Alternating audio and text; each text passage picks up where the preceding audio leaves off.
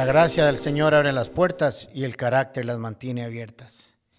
Pensé mucho y hasta tuve un poco de temor en publicar la historia de hoy, pero al fin me decidí. Espero de todo corazón que pueda ser de bendición y motivación para su vida.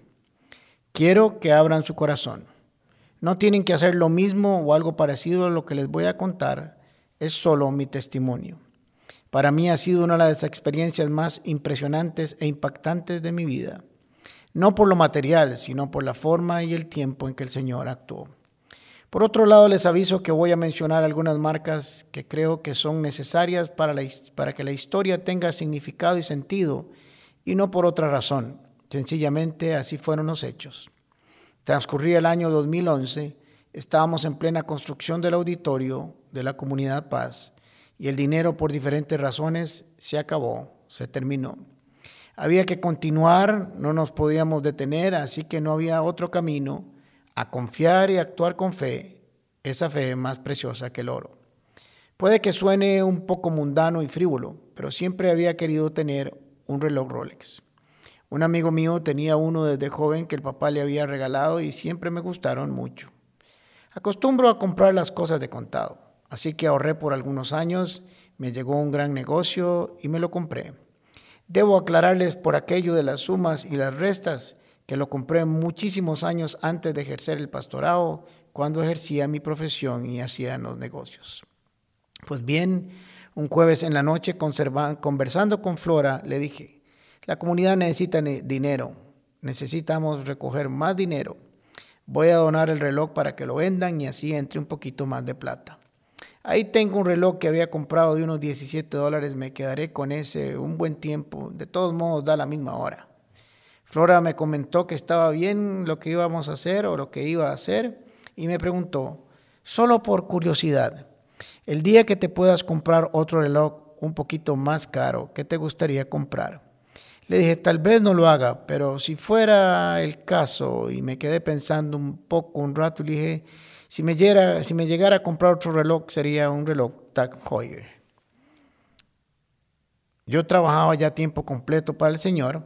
Entonces, al amanecer viernes, me levanté temprano, me fui para la oficina, llegué con mi cajita, con el reloj como nuevo, con todos los manuales, la bolsita de tela en que viene, etcétera, y le dije a la secretaria, hágame un recibo de donación en especie, y ahí quedó. Ingresé a mi oficina a trabajar y unos 30 minutos después toca la puerta y me dice, lo llamó el señor fulano de tal, que lo quiere invitar a almorzar hoy y que si puede pasar por usted a las 12 y 15. Le dije, sí, claro, está bien, aquí lo espero. Me avisaron que ya había llegado, salí al parqueo, abrí la puerta y me senté en el asiento del copiloto y no me había terminado de poner el cinturón y la persona que me había invitado a almorzar me puso una caja en mis regazos. Obviamente yo no sabía lo que estaba pasando, solo me quedé sorprendido. Me volvió a ver y me dijo, ayer en la noche me dijo el Dios que le diera esto y estoy aquí en obediencia. Ayer en la noche, la misma noche en que yo le conté a Flora que donaría el reloj. Procedí a hablar, abrir la caja y de verdad no tenía idea de lo que me encontraría ahí. Me quedé sin respiración y obvio me puse a llorar. Les voy a dejar que piensen por un momento. ¿Se imaginan lo que había en la caja? Sí, era un reloj. Pero no solo un reloj, era un tag como el que yo me hubiera comprado algún día. Me quedé sorprendido, no podía procesar correctamente lo que estaban viendo mis ojos, no lo podía entender. Yo no había pedido eso, tan solo había donado un reloj y pensé que algún día me podía comprar uno como es el que ahora tenía en mi mano. No había entregado aquel reloj físicamente y ya el Señor había tocado y había dado por hecho de que yo lo iba a dar. Recordando esa historia me puse a pensar cuando las escrituras nos hablan de las intenciones del corazón. Los únicos que sabíamos que yo iba a donar ese reloj éramos Flora, Dios y yo, y no había forma de que alguien más lo supiera. Pensar que yo hubiera podido manipular eso sería imposible en tan solo 14 horas después de haber tomado la decisión en mi corazón y tres horas después de haberlo entregado físicamente. No tengo la menor idea por qué el Señor hizo conmigo, pero Él quiso hacerlo así. No sé lo que Dios hará contigo, pero estoy seguro que siempre leerá las intenciones de tu corazón. Por eso cuida mucho lo que hay en Él. Eso me recordó varios textos que, que quisiera hoy compartir contigo. El Salmo 23 dice, que el Señor se acuerde de todas tus ofrendas y acepte con agrado tus holocaustos, que te conceda lo que tu corazón desea y haga que te cumplan todos tus planes. Por cierto, no puedo terminar esta historia sin contarle que varios años después llegué a enseñar un domingo sin reloj. No me acuerdo por qué razón no lo llevé, pero al terminar se me acercó esa misma persona y me dijo, Pastor, ¿qué pasó con su reloj? Y le dije, no, solo se me olvidó en mi casa. Y me dijo, no me gusta verlo sin reloj.